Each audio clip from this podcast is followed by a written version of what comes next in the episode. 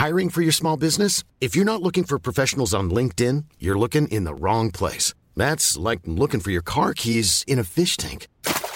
LinkedIn helps you hire professionals you can't find anywhere else, even those who aren't actively searching for a new job but might be open to the perfect role. In a given month, over 70% of LinkedIn users don't even visit other leading job sites. So start looking in the right place. With LinkedIn, you can hire professionals like a professional. Post your free job on linkedin.com slash people today. Eu sou Mário Persona e essas são as respostas que eu dei aos que me perguntaram sobre a Bíblia. Você perguntou se Paulo usava amuletos para curar. A sua dúvida está no texto de Atos 19, de 11 a 12, que Deus, pelas mãos de Paulo, fazia maravilhas extraordinárias, de sorte que até os lenços e aventais se levavam do seu corpo aos enfermos, e as enfermidades fugiam deles, e os espíritos malignos saíam.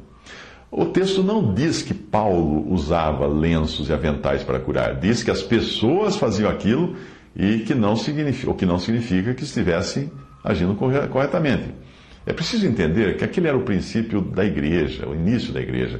Portanto, Deus manifestava o seu poder abundantemente, como sempre ele fez ao longo da história, ao inaugurar uma nova dispensação ou uma nova maneira de tratar com o homem.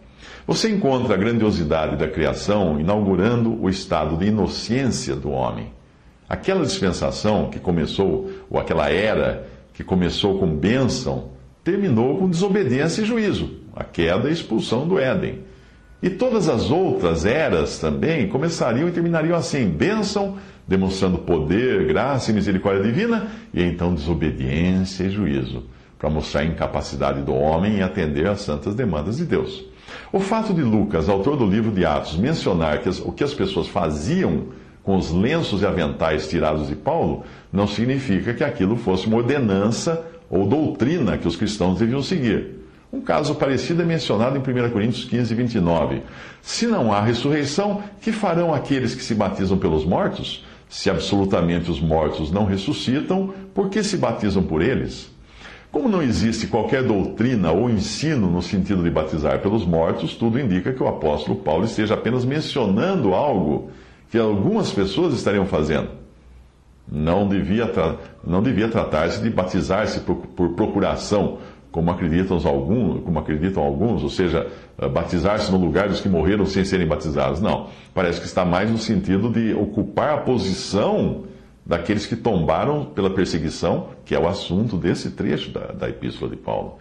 Considerando que o batismo coloca a pessoa numa nova posição diante do mundo, como um cristão professo, nós poderíamos pensar que o batizado estaria vestindo a camisa de cristão, como se poderia dizer, uh, no lugar dos que sucumbiram à perseguição, como um soldado que é recrutado para ocupar a posição de outro tombado em, em ação. Mas voltando à sua dúvida específica, que é o episódio narrado em Atos, entenda que o livro de Atos é um livro de acontecimentos e não de doutrina para a igreja. Em Atos você encontra cristãos como Ananias e Safira e até mesmo os apóstolos agindo de forma errada. Por outro lado, as epístolas ou cartas, ah, essas sim, são a doutrina dos apóstolos dada à igreja. É nelas que nós vamos encontrar como devemos proceder como igreja. Talvez você indague, mas não é tudo a mesma palavra de Deus? Sim, claro que é, mas nós devemos ter discernimento quando lemos a Bíblia. Em Jó, por exemplo, você encontra muitas palavras bonitas que não são os pensamentos de Deus, mas nos três amigos de Jó. O fato de algo estar na Bíblia não significa que seja a vontade de Deus. Pode ser a opinião do homem que Deus quis inserir no contexto para mostrar algum contraste. Por exemplo, Atos 21, 4. O Espírito Santo ordena que Paulo não vá a Jerusalém, mas ele vai assim mesmo.